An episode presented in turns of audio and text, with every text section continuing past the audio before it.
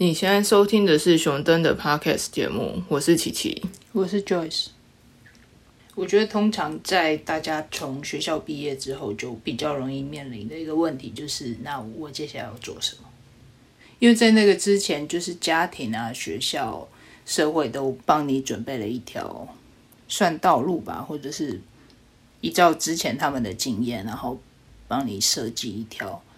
可能比较好的方案，或比较。适合大多数人应用的路径，然后，但是当你在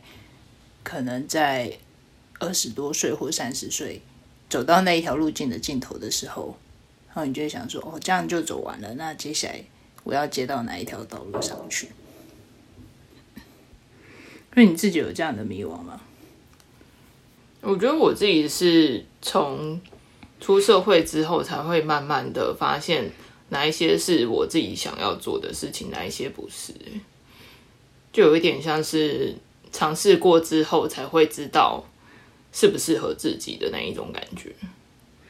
当然，我觉得在很多不管是你在升学的路径，或者是你刚出社会的第一份工作，我觉得很多人通常都会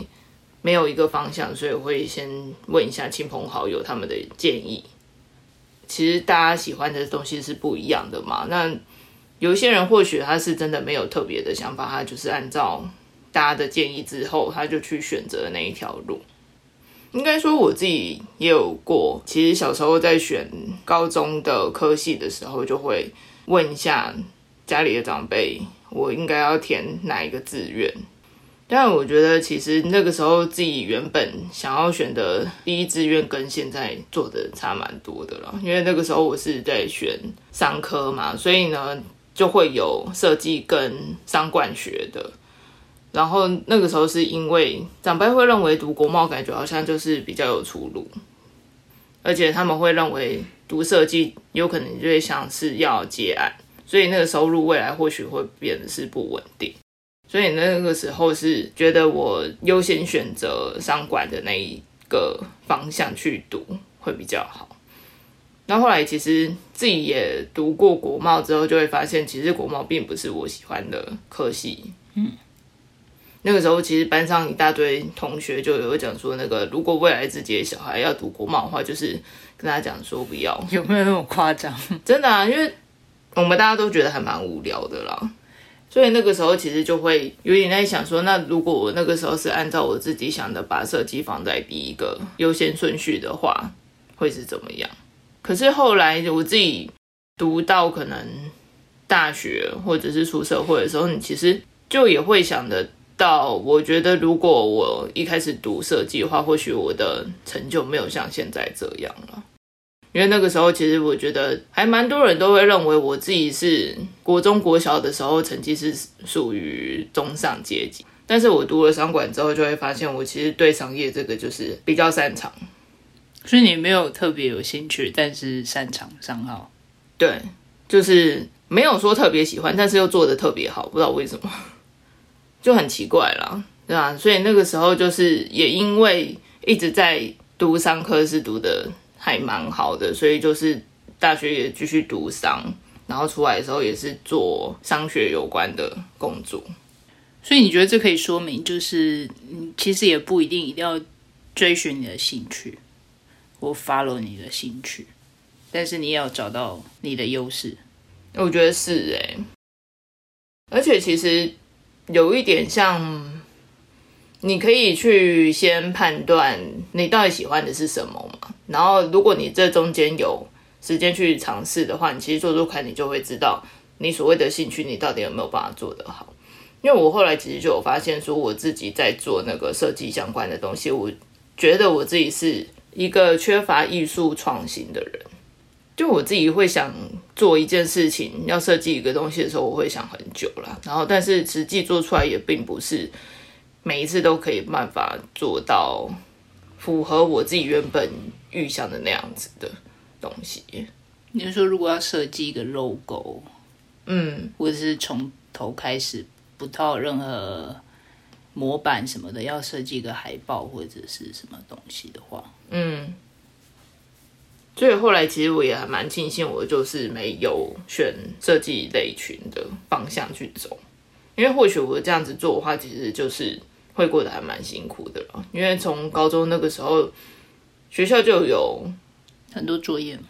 对啊，然后就听到那个其他班级就是读设计的会需要画画画到半夜，然后毕业之前还要交一些设计相关的报告。我觉得可能我这样子的话，我自己就是会做不来吧。你说要一直挤，一直挤。嗯，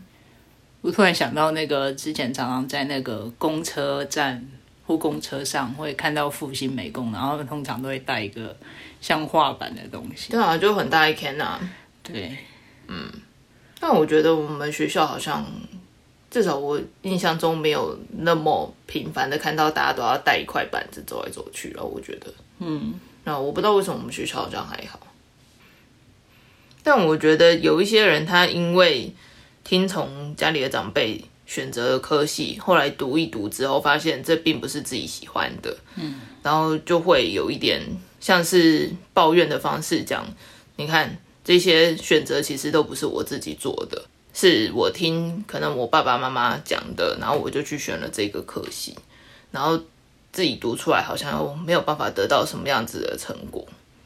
但是我觉得其实也不能讲说这个就是别人的责任呢、因为一开始要做这样子的决定，其实你也是同意了。默许。虽然也有可能会有一些人是有特殊状况，就是他最后就真的也不想要这样子读，但是他的志愿就是已经被家长拿去填了，嗯，对吧？就是有一种强制你一定要去读什么。我觉得或许会有这种状况，但是如果你的状况是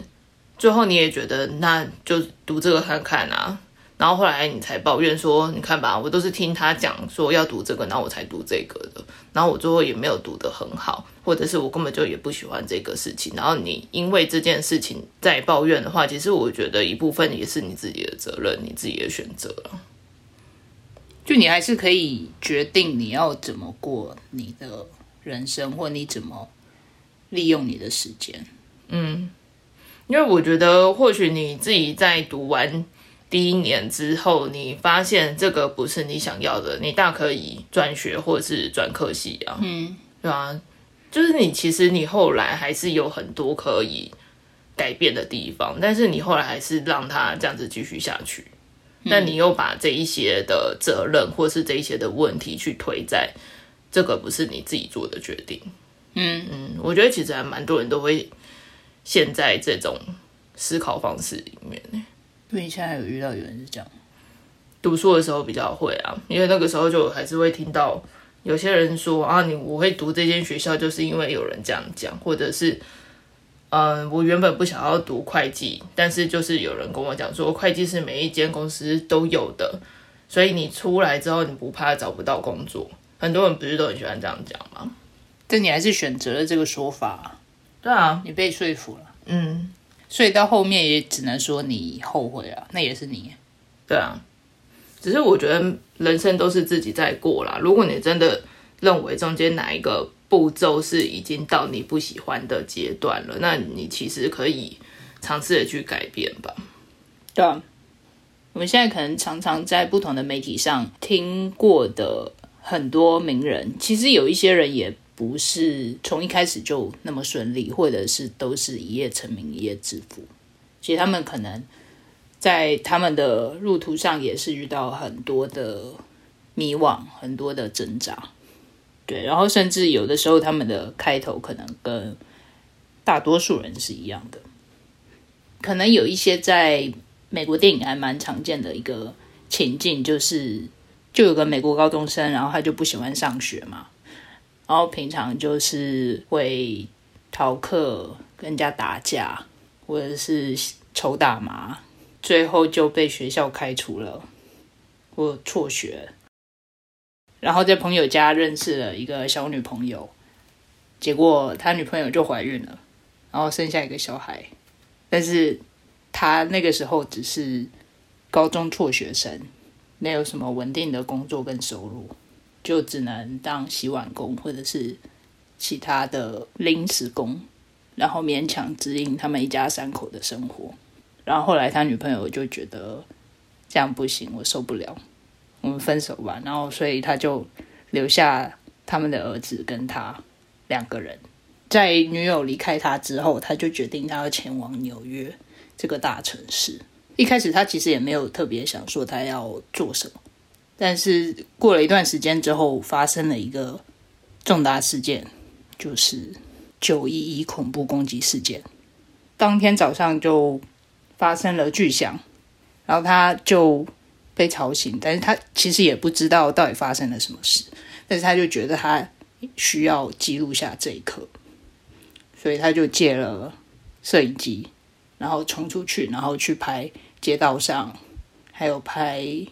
可能是事情发生的地点。他觉得他要记录下现在大家惊恐的这个情况，这个恐怖事情发生的整个现况。然后后来他就觉得，嗯，那感觉拍片是我应该做的事，或者是我喜欢做的事。所以他之后就继续。把他大部分的时间跟金钱都投资在跟影片拍摄相关上面，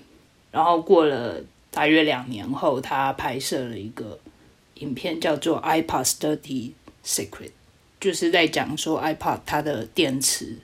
在一定年限之后就会失效，没有办法使用。但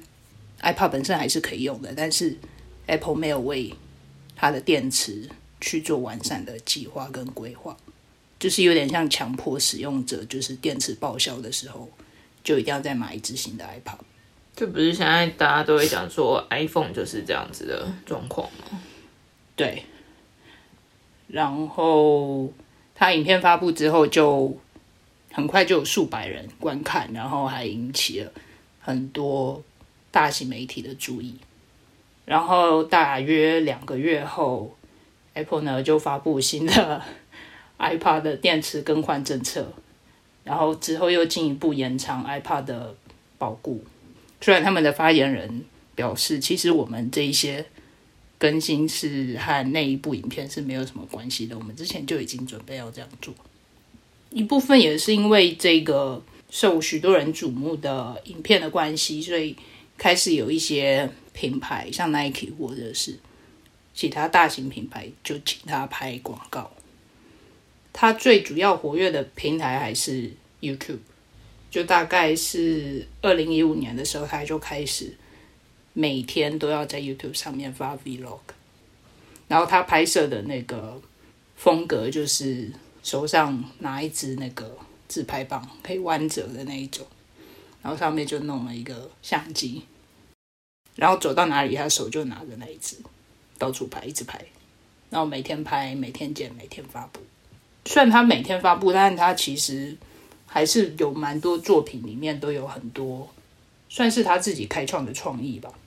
他就在骑脚踏车的时候就被警察开单，然后说他没有骑在脚踏车道上面，然后他就拍了一部影片，就是说好，你说一定要骑在脚踏车道上面，是不是？他就一直骑，然后中间就遇到各种各样障碍物。然后就不管他，就是说你你说要骑在脚踏车道上面，他就全部撞上去，所以他就是一系列自己被撞飞的那个影像。我怎么觉得这个故事我听过啊？对，但我忘记是谁了。他就是 Casey Neistat，他还有拍其他的，比如说像那个头等舱开箱一系列的开端，大概也是从他开始的。所以九妹也有点。像是在模仿他吗？可能吧，但是他没有在开豪宅啦。我说 Casey 没有在开豪宅，就是各种名贵开箱啊，因为一般人不会看到的东西啊。对，可能一部分啊，但是他主要开的是，就是 Casey Next，他主要开的是一种体验或一种冒险过程。嗯，对，比如说我去体验一下这个头等舱，然后体验有些行为，但可能。不建议模仿，但是比如说，就像纽约下雪，他就溜着滑板，然后请前面人开车，然后拉他在后面，就在纽约那边就开始滑雪，就各种奇奇怪怪的动作。但我对他那个自行车道比较有印象，就是至少你是讲他那边的时候，我才对这个哦，我有听过哎，是啊，对啊，因为那个是真的还蛮扯的一件事，嗯。就是已经到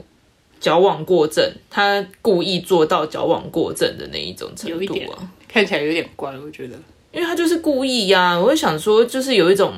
被人家纠正的时候起的那种反叛的那种心吧，就是你要叫我做好啊，我听你的，然后不管怎么样，我就是套用那个状况去做。我觉得那个已经对我来讲已经到太激进了。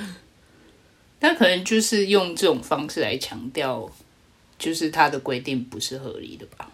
可能他一开始也是因为有什么其他障碍物或者其他原因没有办法骑在自行车道上面，然后他就被开单。所以如果要下一个类似标题的东西的话，就会说什么一个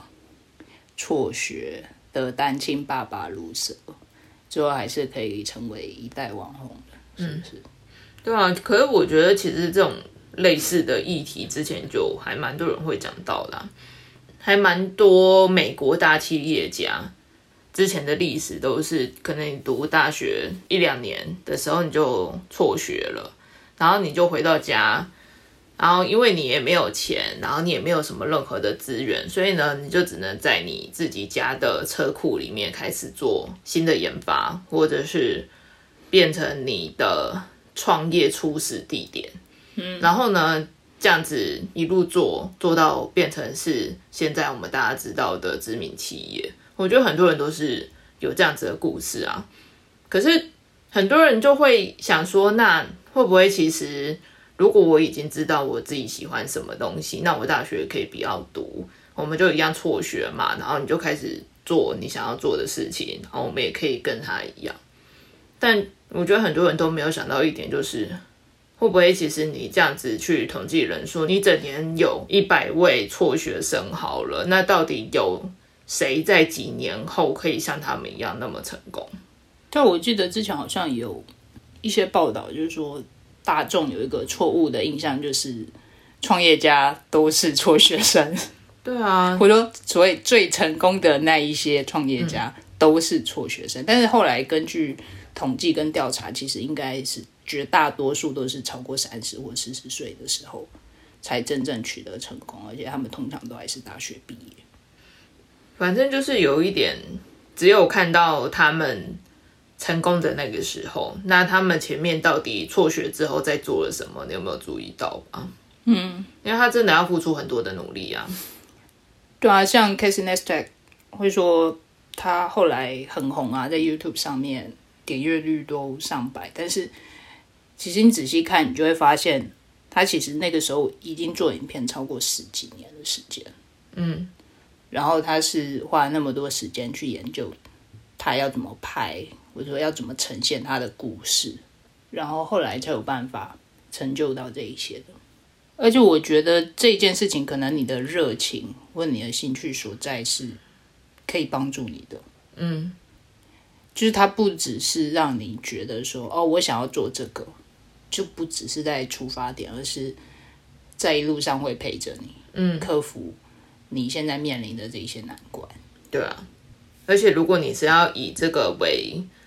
提供给市场上面的服务或者是商品好了，你还要符合大众的喜爱耶。嗯，你能想象一个三十岁的人可以声称他自己已经受过三十年的登山训练吗？我觉得那有点不太实际，因为你这样算起来的话，他等于零岁的时候就已经在登山训练，对，他是要怎样别人背他上去的。爬枕头山是不是？对，我觉得那个是一个夸大的说辞，除非他可以讲他未来的几年是他的训练是强度超过一般，我们可以讲在一年内的训练，我觉得那个就会讲起来比较合理。他的强度已经到非常强的那种境界。对，那训练可能是渐进式的，一开始只是到现场去感受一下那个氛围。啊，所以我觉得如果硬要讲那样的话，我还是会不太相信。就是 Kilian Jornet，他是生长在西班牙的山区，然后他家本来就是喜欢登山、跑步这些户外的活动。他从青少年的时候就开始冬季去滑雪，夏季就跑越野跑。然后在他十几二十岁的时候就已经参加过各项耐力竞速跑的比赛，然后还创下很多新的世界纪录。然后后来他一度为自己设定了一些新的计划，像是他想要用最简便的设备，然后攀爬全世界最高的那几座山，看他多快可以登顶。其实他的日常训练对普通人来说应该是有一点夸张了。他要挑战各个高峰的时候，他就会到当地去做实地的训练。大家可能是从营地出发，然后当天就可以回来，就把别人几天的训练量压缩在一天内完成。然后他本来想要挑战，就用最快的速度、最简便的。设备，然后攀登珠穆朗玛峰。原本的记录好像大概十六个小时多，对。但他第一次尝试的时候是失败的，他其实花了远多于原本记录的时间，对，所以算是挑战失败。至少他如果要挑战那个记录的话是失败的。他完成第一次尝试之后，隔一天他说：“那我明天再去跑一次。”所以他其实后来创了另外一个记录，就是一周之内连续攀登两次的新纪录。然后，当然他在做这一些挑战的时候，他也是经历过很多不同的挫折。他可能会经历到他身边的好友或者是伙伴在每一次的尝试挑战中上升，因为登山其实是一个还蛮危险的活动。然后还有媒体的各种压力，比如说大家就会质疑说你是真的有那么快，然后又在一周之内完成两次登顶吗？有没有什么证据？那还有另外一个可能，他所面临的更大的挑战就是他可能在年轻的时候就已经把各个高峰，然后各个不可能的条件都列出来，然后决定他可能要在四十岁之前完成这些挑战。就他可能提早大概十年就完成了，那接下来他要怎么办？他就没有新的好玩的事情可以做。我觉得这是可能另外一个需要考虑的事情，就是如果现实没有依照你原本的计划走，不管是比较差的情况还是比较好的情况，那你有没有想好说下一步可能会是什么？嗯，那我觉得他有提到一个我蛮有共鸣的一句话，就是。如果你觉得你在训练的时候很痛苦的话，那你可能就是用错方法了。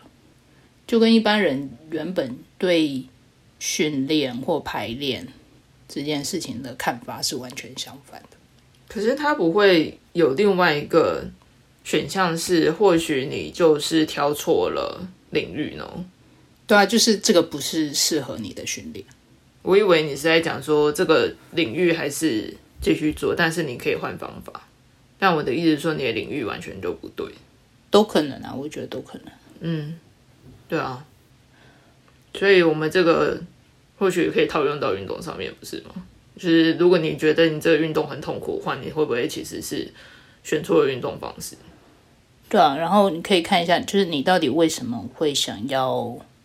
做这运动？你可能是为了健康，或者是。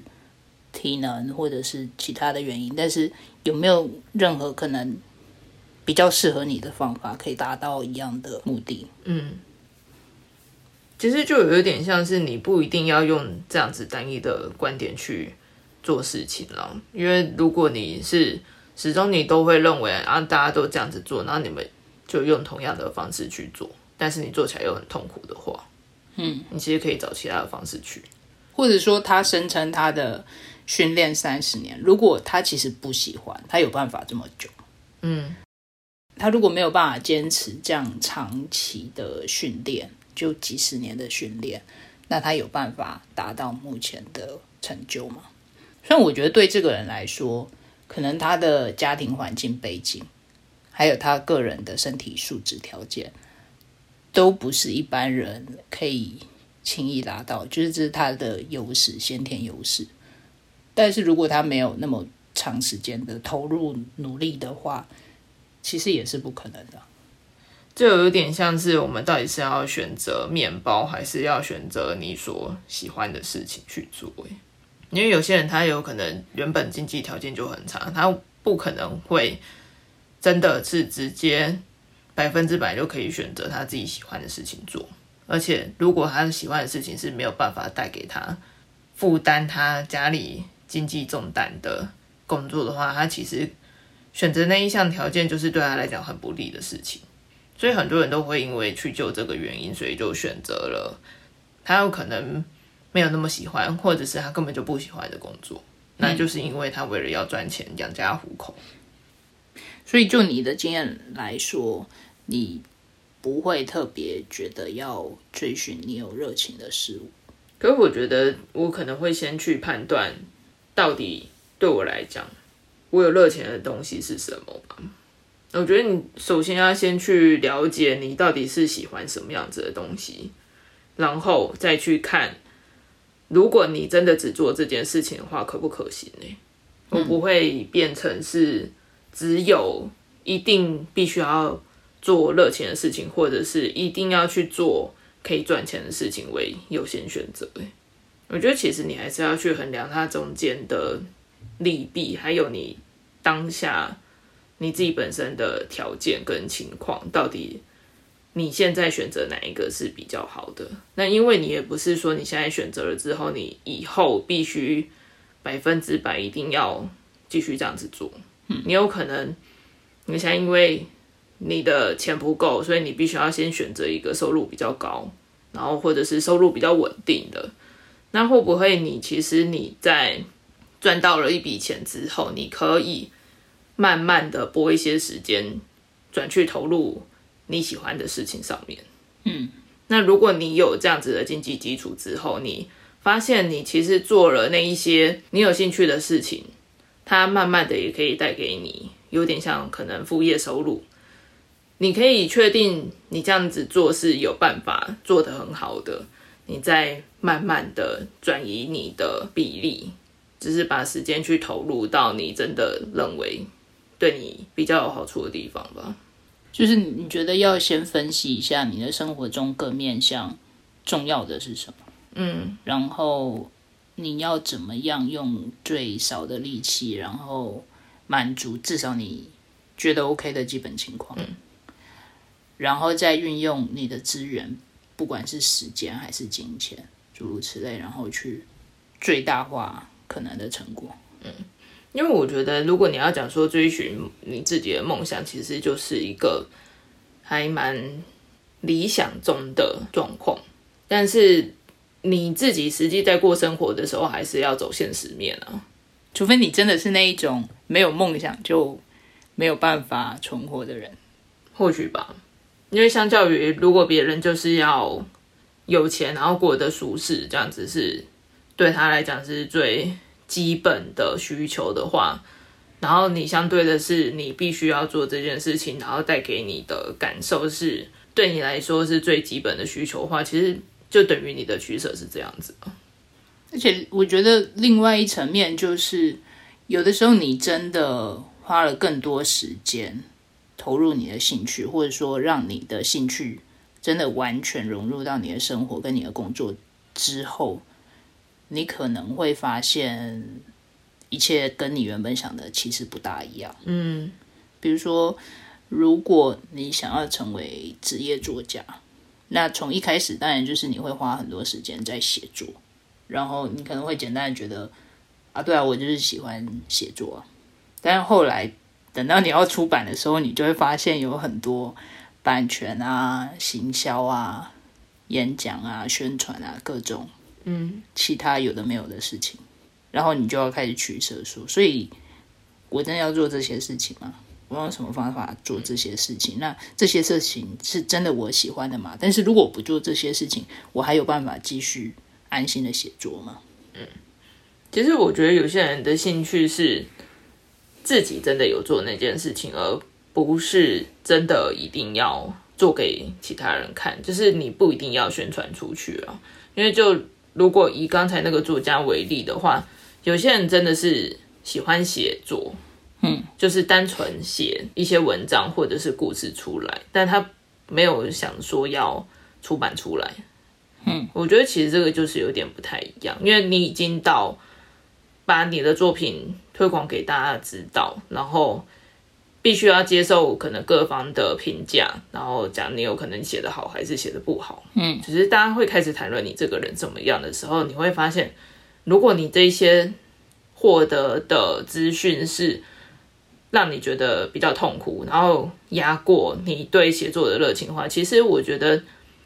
会有一点把你对写作这个热情有点压抑的那种感觉，就是你反而会因为你写作而带来这些负面效果，然后你会变得是开始会有一点对写作这件事情有点讨厌，嗯，对啊，所以我觉得如果你是喜欢写作，但你其实应该要想好，你到底是喜欢写作的哪一件事情吧？就是你单纯想要写，还是你想要分享给别人知道？嗯，我觉得这个其实就差蛮多的。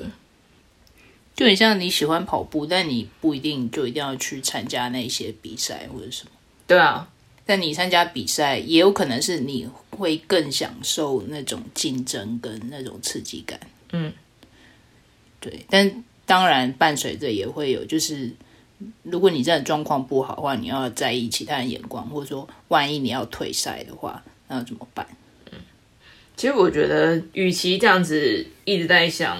你到底应该要怎么样做去判断你是要选择选择热情比较好，或者是你要选择财富会比较好。我觉得其实你有时间的话，你自己去试试看，你大概就可以知道，其实，在当下你是选择哪一个条件会比较优。因为我觉得很多是你有可能你还没有尝试，然后就已经先设想的。条件其实并不是代表你真的实际去做会面临到的问题。对，我觉得就是单纯想象跟实际上面对会有点不大一样。嗯，除非你的想象是很逼真，对吧？我之前其实就有听到有人在问那个吴淡如啊，说他为什么有办法做到那么多的事情，而且又可以做的还蛮成功的，因为他一开始不是就作家嘛。嗯。然后后来他就去读了 EMBA 嘛，嗯，他就到了国外去读 EMBA，嗯，然后他又自己经营电商，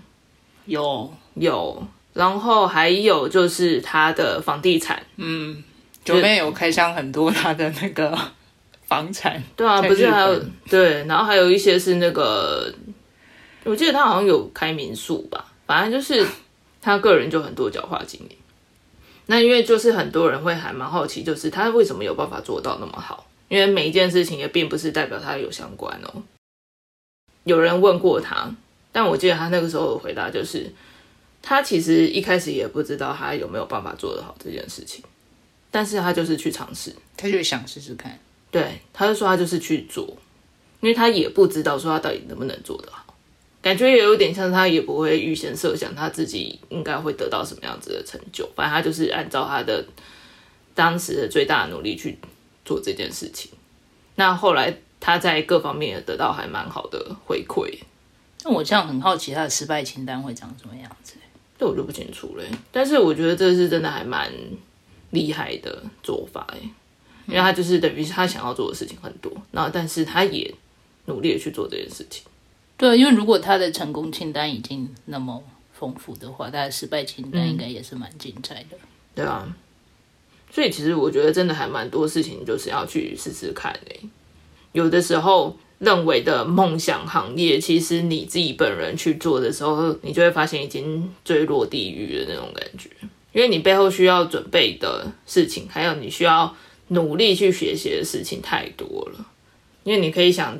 有些人会认为银行员他们好像就是每天都穿得漂漂亮亮的，然后感觉好像在银行里面光鲜亮丽的样子。但实际如果你真的自己去做的时候，你就会发现他们其实很累，每个月的业绩就是要背很多。嗯，然后你有可能每天都要工作到很晚，因为大家都会认为哦，那个银行很好啊，三点半就关门了，他们是不是那么早就可以下班？嗯，但其实很多人都不是啊，他要加班到很晚，这有可能就是你原本就已经不知道的事情。而且其实通常会说追求热情这样，但是我觉得在很多层面上，在现代社会中的人很难去说自己是完全独立的，就是不管是你的生长背景环境，还是你之后要面临的职场或者是未来生活，其实我觉得都是一个互动的情况。就是有可能是因为现在这个时代背景导致你有这样的热情，或者说这样的时代背景才会让你这样的热情有发挥的空间。但反过来也有可能是因为你的投入跟努力，所以不知道哎，这样讲有点夸张，但是改变了世界原本的面貌，这也是有可能的。其实我觉得这也有点像是你不一定要。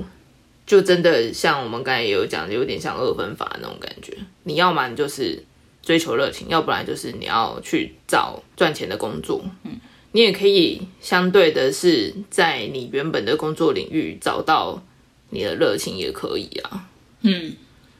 就不一定是一定要你要么就是从热情开始，要不然就是从工作。嗯，就是你好像就是没有办法把这两件事情是合而为一的那种感觉。因为我觉得，其实你在对你而言有归属感、有成就感的工作中，你就可以找得到你的热情。那我们今天就讨论到这边，有任何想法或建议，欢迎在下方留言。如果你喜欢今天的节目，请给我们五星好评。我们下次见，拜拜。